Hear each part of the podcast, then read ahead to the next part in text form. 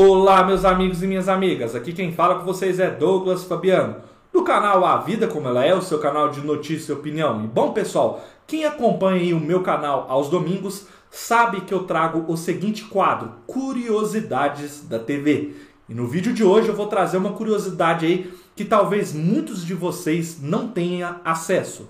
Confusões e brigas. Cinco segredos da TV que você que me assiste não sabia. Antes de eu aprofundar nesse vídeo, peço para que vocês se inscrevam no canal, compartilhem, deixem o seu like e comentem se vocês estão gostando aí desse quadro sempre aí aos domingos, pessoal.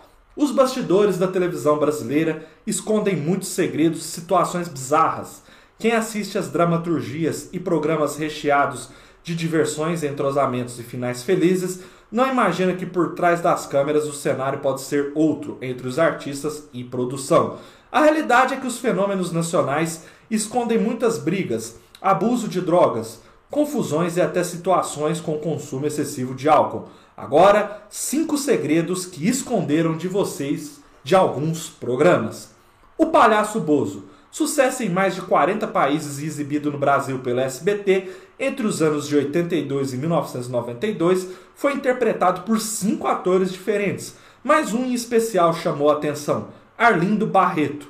Ele foi um dos intérpretes mais aclamados pelo público e atingiu o auge da fama na pele do palhaço, mas também chegou ao fundo do poço pelo mesmo motivo.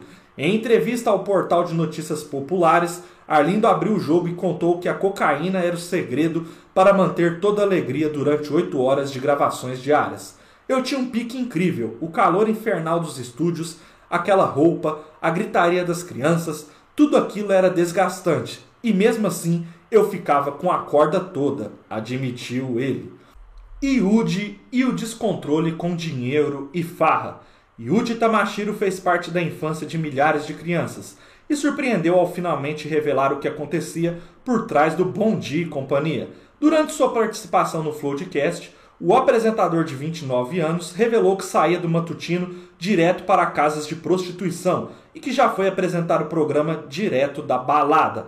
Eu mais conversava com as garotas do que fazia amor mesmo, porque eu queria dividir coisas que eu não podia dividir com outras pessoas.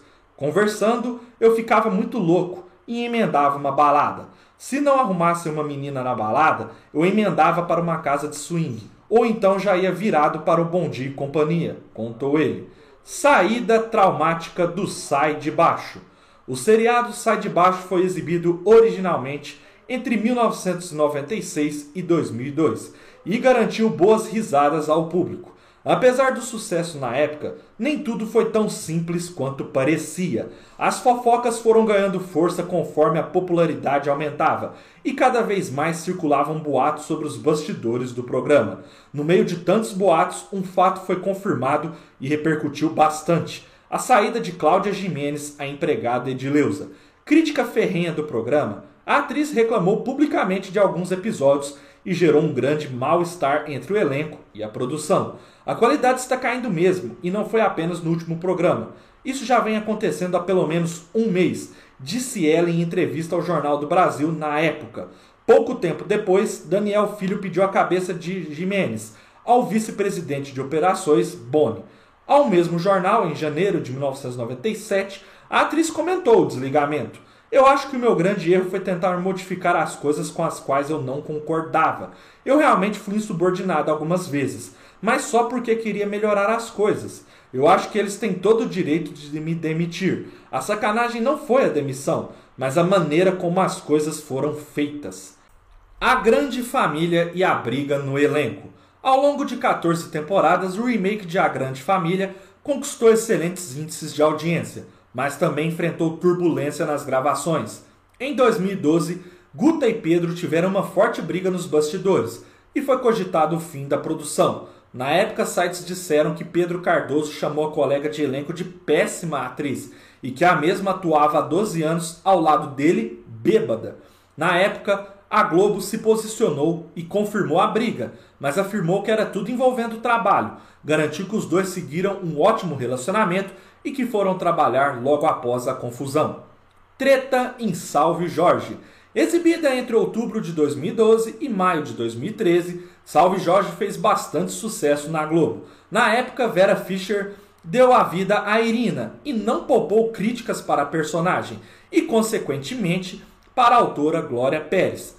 Não precisava me chamar para essa novela, porque a Totia Meirelles dava conta do personagem dela e do meu. Não precisava de mim.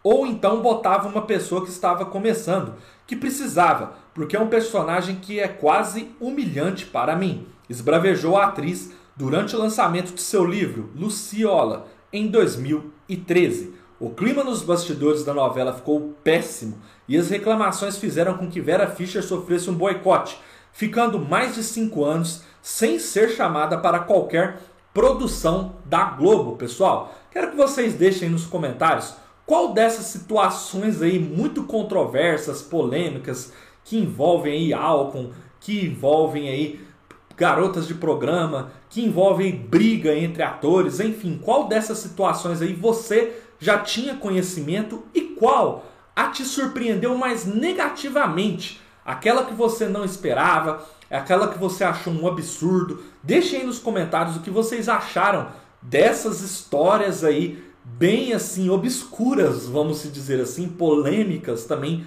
dos bastidores da TV e se vocês estão gostando desse quadro aí que eu estou trazendo para vocês aos domingos. Espero que vocês tenham gostado desse vídeo, continuem acompanhando o canal, um forte abraço a todos e até a próxima pessoal!